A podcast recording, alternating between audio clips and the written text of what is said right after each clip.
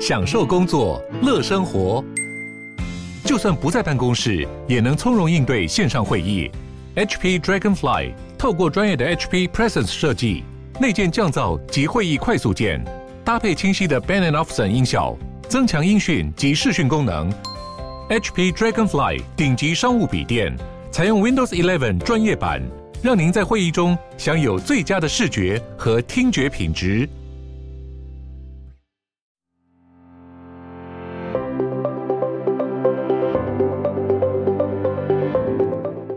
有挑战，所以觉得这件事情是有乐趣的。喜欢变动，去从中找到问题，并且去解决它的这件事情，是带给他们很大的工作成就。他们成为一种抢手人才的一种个人特质。他们对于就是新的事情都是跃跃欲试的，非常 excited 的。觉得呃，我好像需要一些更多生活的。我会发现唱歌很好玩啊。我会发现运动很有趣，我想要让我的生活里面有更多这些元素。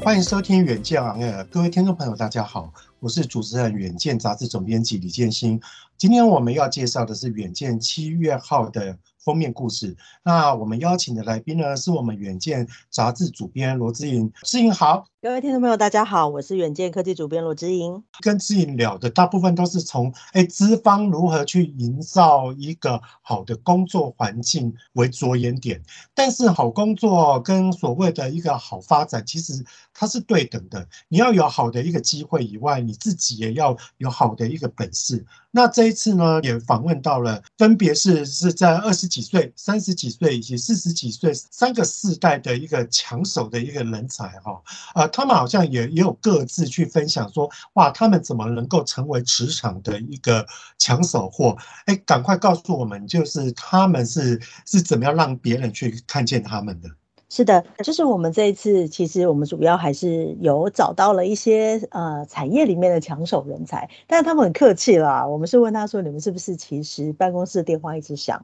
都是问你要不要去别家公司工作呢？”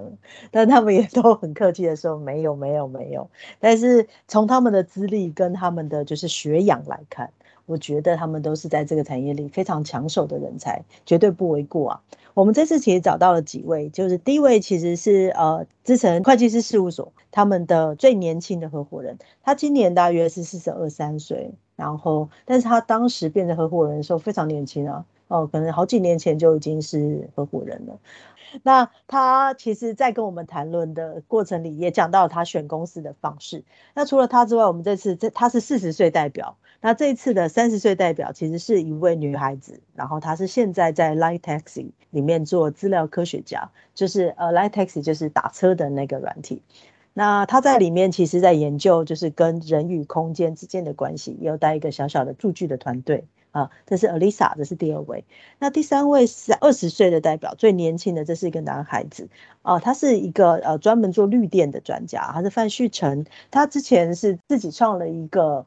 绿电的平台叫做瓦特先生啊，他跟几个朋友在大学的后期有一起做了这样子的一个创业的项目，当时很受到欢迎的，其实也是一个非常特别的人。他们的三个人其实都非常的优秀，资诚的这位曾博生，他非常的。因为我们都觉得他看起来就是资历背景很好啊，是不是也是人生胜利组？那他也跟我们讲说，其实工作压力其实蛮大的，因为他没有换过工作，他从大学毕业之后就一直都在资诚里面工作，一直到了现在，所以他在这里已经工作了非常的多年，十几年，将近二十、八、十九年左右。但这么长的时间，他都在资诚工作。那他有说到，就是他觉得呃。确实是现在世界变动的速度是很快的，但是他觉得他在资诚里面的工作是一直，因为他常常接受一些新的工作内容啊，因为他只要是跟就是税负相关的会计师，所以他做税负相关的议题的时候，他每换一个国家的客户，他所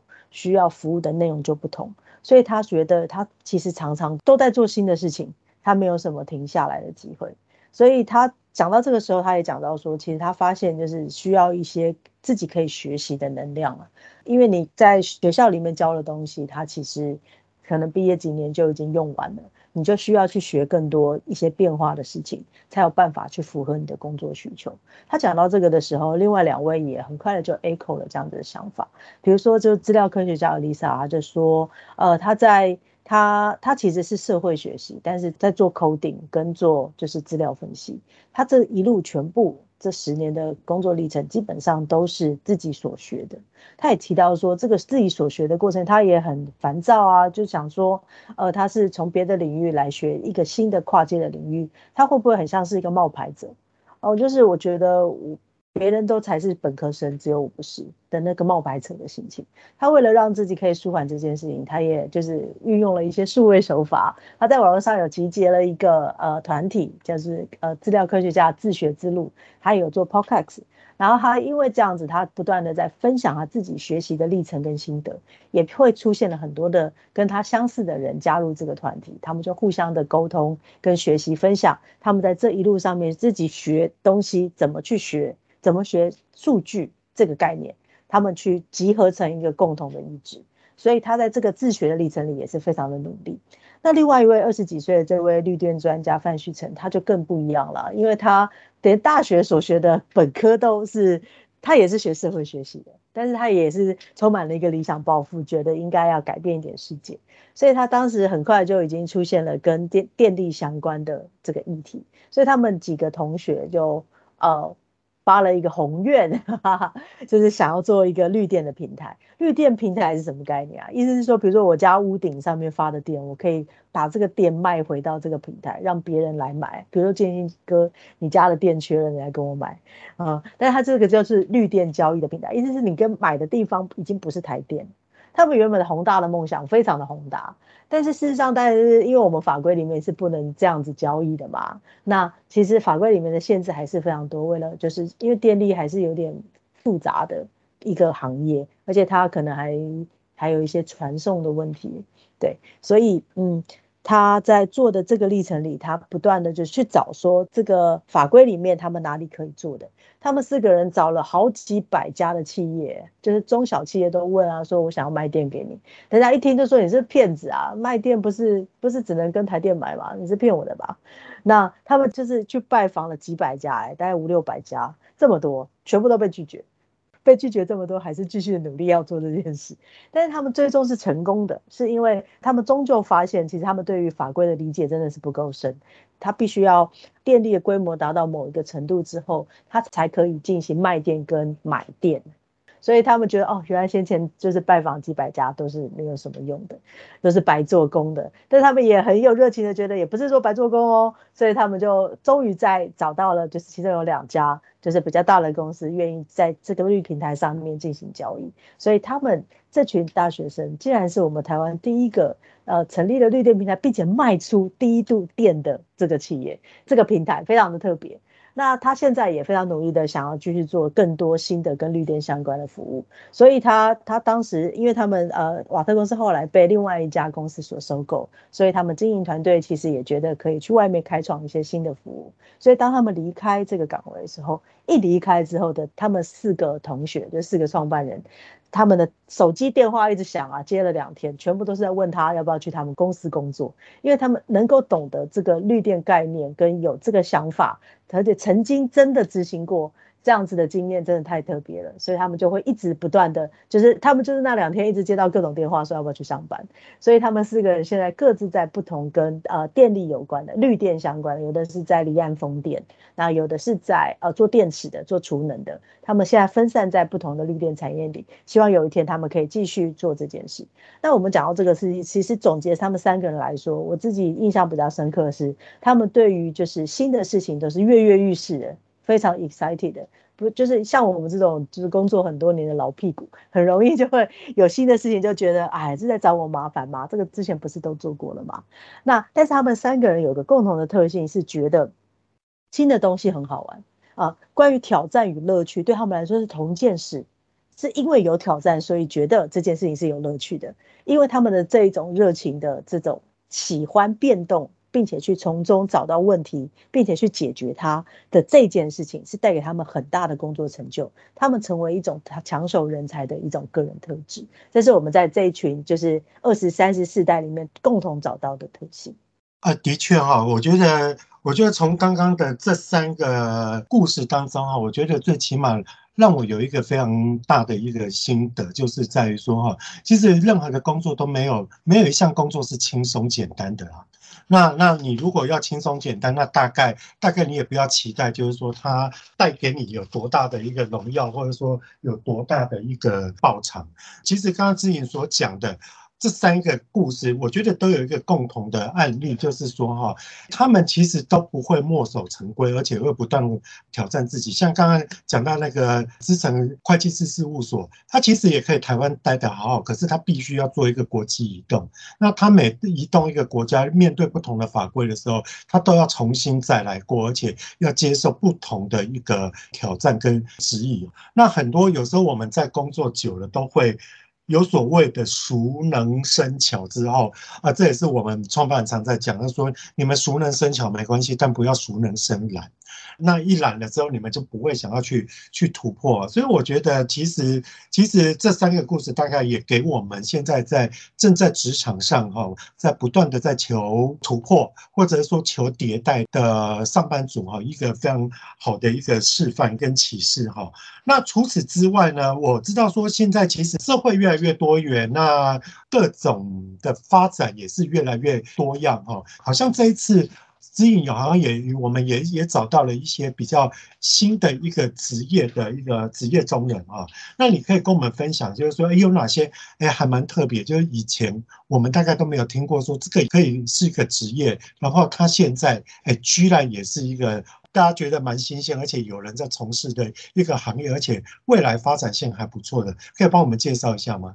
好的。我们这一次其实有刻意的去找一些，就是年轻人在做的一些新领域的工作，就是之前比较少见，或者是新呃有一些新的变化式的。那我们这次有找到三个人，其中第一个人其实建兴哥可能也知道，呃上个月有一个很有趣的科技相关的新闻是，台湾有一支火箭终于可以飞上天空了。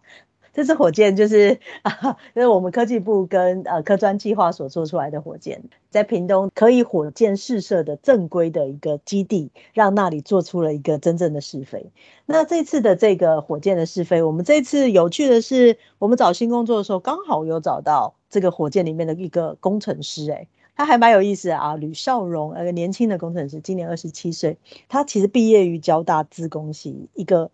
就是大家都会抢的一个系所啊啊，是的，他也曾经在就是呃一些软体公司工作，但是他最后一直想说，他觉得呃刚好有一个机会可以跟火箭阿北一起来做这个火箭，他觉得台湾应该要可以有一个升空的火箭，他是觉得这个理念是很棒的，他也希望在这个梦想之中可以付出他自己的一份心力，所以他就去加入了火箭。他一去就做蛮久的，两三年。你知道做火箭是件多辛苦的事，就是你一直在做，你也不知道他能不能飞得上去。他就这样默默做了三年。其实我们也是非常恭喜他，这次就是 终于看见他的火箭飞上天空了。那除了他之外，还有另外两个比较新的职业，一个是 YouTuber。那我们可能会觉得 YouTuber 可能也不算太新了，但是他稍微有点特别的是，呃，之前的 YouTuber 多半是做一些比较呃广众型的内容，就是。大家都会喜欢的，比如说蔡阿嘎，他会做一些就是话题上面的影片。但是最近我们这次访到的这位，他稍微特别一点，是他叫白龙啊，他是专门推广素食饮食啊，吃素的，而且他一次已已经做了七年嘞，不屈不挠。就是他觉得吃素这个事情也可以被推广的，他自己是吃素的，但是他也不是原本就吃素，他是有一次不小心看到了一个影片，发现哦，原来就是动物。在被吃掉之前，就发生了这么多的事情，带给他很深刻的启发。他觉得他可以开始来执行这件事。他也认为说，很多人不吃素，可能是对吃素有一些呃错误的概念，或者是心中有疑虑嘛，觉得它不好吃。所以他就做了很多很多的影片，在解构就是素食的文化里面有哪些样子，然后有一些哪些迷思它是不存在的。他是用一个很新鲜的口气在讲这些事情，其实也是得到了非常多人的赞同。然后目前其实有十七万人的订阅，就是影片已经将近两千万人的观看，这是一个累计。他觉得他在做这件事情的理想中，他当然可以做很多别的事啊。他以前也是炙手可热的动画艺术的硕士呢。所以他对于这个影音的技能是非常了解的，而且现在影音动画是一个这么热门的一个行业，所以他呃也是放弃了一个外面高薪的工作来做这个素食的推广。那第三个人也有点特别，我们这次有稍微刻意找一下跟呃绿电或者是跟绿色产业啊，就是跟永续相关的这种议题有关的人物。那这一位呢，他是一个减碳的管理师，他他现在是在台泥里面做减碳工程师啊，吴炳汉。那他也很年轻啊，他也是非常优秀的年轻人，而且他是毕业于台大化工所，非常的优秀。他也在很多其他的公司工作过。只是说他这一次呢，就是他后来选择是在台泥下面一个做减碳系统部。他觉得他每天最主要的工作都是在研究，呃，每个供应链里面的碳足迹跟碳含量。他也是在看着 Excel 表在做这件事情。不过他觉得他工作的非常的骄傲，是因为，呃，这种跟环境或是社会相关的工作，一开始虽然不是他一开始想做的事情，但是他当他开始做了之后，觉得。呃，他能够对这个环境提出一点小小的贡献，他其实还是感受是非常棒的。所以这三个人其实他们都非常的年轻啊，三十岁左右，只有白龙是三十一岁，其他另外两位都是二十六岁、二十七岁的年轻人。他们很愿意在他们年轻的时候选择一个有理想性的工作，而这个理想性的工作其实是与现阶段产业所需所。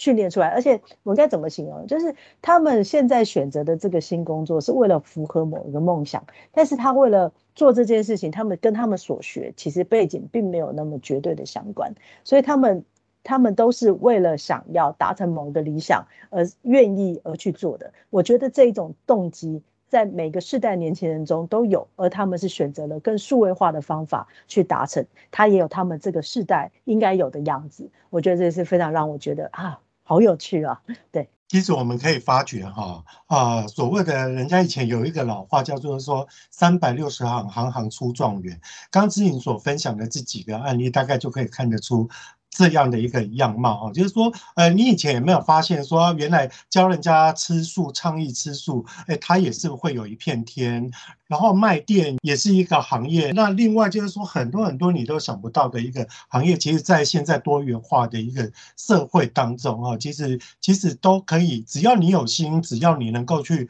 从中去挖掘到他的专业，你都可以在这方面会是其中的一个佼佼者哈。不过就是说，在整个节目的一个最后，呃，其实我还是想要问一下之颖，就是说，我们其实常常都会觉得，就是说哈，呃，在。找工作的时候，或者说哈，在求财的时候，雇主往往都会觉得，就是说，哎，我实在搞不懂现在年轻人现在的上班族在想些什么东西。那上班族也常会觉得说，哇，你们这些老板都都不晓得，就是说现在的整个整个职场的一个生态，现在是现在员工想要的是什么？这两方面的一个磨合就变得非常的重要。好像为了这个哈，我们有做了一个调查，就是去问问，就是上班族对于。未来这个求职，或者是说对工作的一个想望，你可以帮我们解读一下吗？那是顺便我我相信这一方面的一个解读是非常重要，也可以让很多的雇主啊，那终于在这一刻终于懂了，就是说哦，以前我原来我都搞错，我都弄错了彼此的心哈，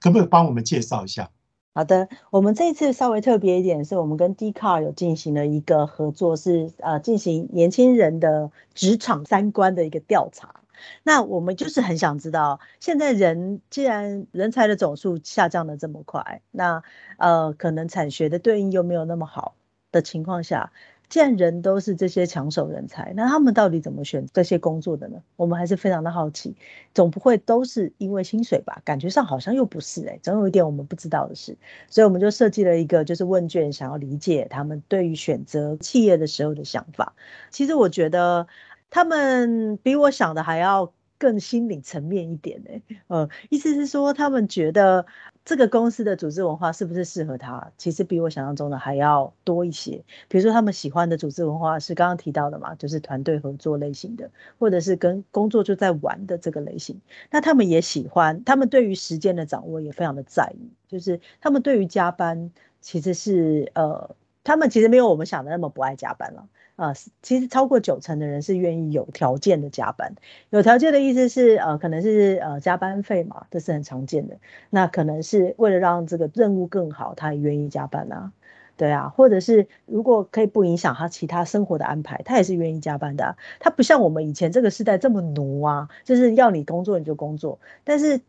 他们的这种。呃，工作意识的自觉，其实也可以迫使他们在，就像就像我刚刚讲的，就像是成为一个全人，因为他们的这些时间，下班之后的时间是可以让他更丰富他自己的生命的。那我在提这个时候啊，陈良基部长他也给我一个很有趣的回馈，刚好在这个部分可以有一个 echo。我也问部长说，就是如果说呃大家都不想要加班，可他好像不是又不是这个意思，所以这件事情到底发生什么事？部长给我的解读是说，他觉得我们的教育本质上有一个问题是说，他把人都训练成一个单一的目标导向的。我们是为了呃考大学去念这些书，可是你念的这些书跟你生活上面的技能关联度很低。所以他就觉得说，在现在年轻人成长的背景里，他们某些程度已经失去了去体验生命或者是生活的那个样子。所以当他们进入工作之后，他一定会觉得人生有点缺乏嘛，他会觉得就是自己欠缺了一点什么，所以他就觉得呃，我好像需要一些更多生活的。我会发现唱歌很好玩啊。我会发现运动很有趣，我想要让我的生活里面有更多这些元素，所以他们对于时间上面的在意，可能是反映了之前我们教育体系上给予他们太多的呃目标导向，而失去了生活的那个样貌。而现在是一个，等等到他自己有这个能力掌握他的生活的时候，他又觉得他可以，他需要有更多的时间可以去成就他自己。那这个部分其实是也是我也对应到我们在这一次的调查里面发现。年轻人对于时间的紧迫感是很近的啊，就是他们觉得上班的时间是不是固定，能不能弹性？有的人喜欢弹性，有人喜欢不弹性，但是他们对于时间感是很强迫的，就是也会觉得说，呃，不要打扰我下班的生活，这是比较好的组织文化。呃，这整体来看，都是他们想要在工作以外有一些其他的生活面向。这一点是让我觉得印象深刻的。那在调查里面还有一点是让我觉得印象深刻的是，他们其实就是有年轻人的可爱啊。呃，我们有问他说，除了薪资以外的福利。就是跟钱无关的福利中，你最喜欢哪一个？当然，我们并不意外，第一名最喜欢的一定是休假嘛，就是假期是最多的。刚刚也有 echo 了刚刚的，我们提到说他们对于时间跟生活的一种渴望。但是第二个有点特别，是他们大家都蛮喜欢免费或者是便宜的餐食。诶，就是办公室如果有零食柜，对他们来说是一个很大让他们感觉到心情愉快的地方。诶，或者是有就是比如说呃。比较免费的午餐啊，像 Google 有免费的午餐，真是让人羡慕啊。那还有就是有一些便宜的餐食，有一些网络公司他们是可以让你订便当的。比如说你可能只要负担一点点的钱，一点点钱是为了让你不要浪费嘛，呃，不要你一个人订了好多个。那就是让他这种形式是有便宜的餐食，是是让这些年轻的世代觉得很有趣，而觉得他们很喜欢的。那还有一个，我们也觉得稍微特别的是，三成的年轻人他们是想要另外有兼职的哦，他们除了正职之外，他们还希望可以培养别的能力，有一些别的兼职。那也有一些人是他们呃想要在进入职场之后没有多久，就是进入工作一阵子之后就想要休息啊，就是他就是想要暂时离开职场。他们有些人想要去打工旅游，有的人想要就是去进修。然后去学校里面进修，或者是他们想要，呃，就是回家陪伴家人，这些都是理由。但是我们这个四十几岁的世代的时候，他们我们对于工作的感觉是连续性的，我们很怕离开了这个岗位之后，回来就没有这个岗位了。我们对于职场的焦虑感可能是更强烈的。但是年轻的世代，他们也会觉得，那我就暂时离开之后再说嘛。他们的这个轻松感，可能也是源自于我们最开始一开始所讲的这个人才荒的概念，就是说，呃，其实产业里面需要的人是需求大于供给的，所以他们才可以这么的轻松的觉得说，呃，我可以暂时离开职场，然后再回来。那因为这些人他们不是连续性的在工作，也因为他们去兼职了，所以他们在正规的正职的。这个职场里面，他们是呃失去，就是一直不断的有人流出啊，流入的人是不间断的，所以才会有这个人才荒的问题。这是我们之前我们在找的过程里，在发现的另外一个呃我们没有留意到的现象。其实的话，我自己有一个非常深的一个感触，就是说，真的时代不同了。其实，不管是我们对于生活观，或者是说对于工作观，真的很大的一个不同。其实，刚刚像志颖所讲的，我们那一代，我们大概我们的教育跟我们的价值观都比较单一。所以说哈，我们受的是填鸭式的一个教育，我们的教育也告诉我们要去完成同样的一个目的。那我们工作也都比较觉得被教育到说，你要有始有终，从一而终，而且你要专心在你的工作上。可是其实到了这一代的一个年轻人，因为其实教育也被解放了，那家庭的一个教导方式跟我们对于这个世界观的一个想望也变得比较多的维度，所以说其实人生要实施要实现的东西哈，不一定都要寄托在工作上来实现。所以刚刚其实志颖才会讲到说，现在年轻人也很不排斥兼职，他们其实也没有那么的排斥要把工作跟生活切割的这么开，工作也可以是生活，生活也可以是工作，但是这两方面必须要达到一个最适感。所以说呢，我觉得听了这个调。查之后，给我一个最大的感觉就是说，哦，我们身为雇主的，或许都要去颠覆掉我们以前对于工作的那一个窠臼。跟想法，跟要去制约员工的那一套模式啊，因为这倒不是说谁是谁非了，而是说我们大概要了解说，现在现在的上班族他们所追求的，跟他们看待工作的那个多维度的想法，的确也使得我们当雇主的，或者是说我们当管理者的，要有所调整了，这样子两方面才能够去达到一个最大的一个 mapping 啊。就诚如刚刚志颖所讲的，有一句话，我觉得真的是今天哈可以作为我们收尾，而且其实是一语贯之的，就是说现在现在是一个全人的工作观，也是一个全人的一个生活观。其实工作可以实现在我们生活中的任何的一个角落，那工作能力的培养也可以从很多生活中的一个不同的。样貌，或者是说不同的一个阶段，或者不同的一个方式去反馈回来，在工作能力上的一个刺激跟迭代哈。今天的讨论，不晓得你是不是觉得？有所收获呢？如果你想要了解更多的细节，欢迎参考我们的资讯栏的一个连结。也请大家每周都一定要锁定我们的远见 On Air，帮我们刷五星评价，让更多人知道我们在这里轻松的陪你聊财经、产业跟国际大小事。我们下次再见喽，拜拜。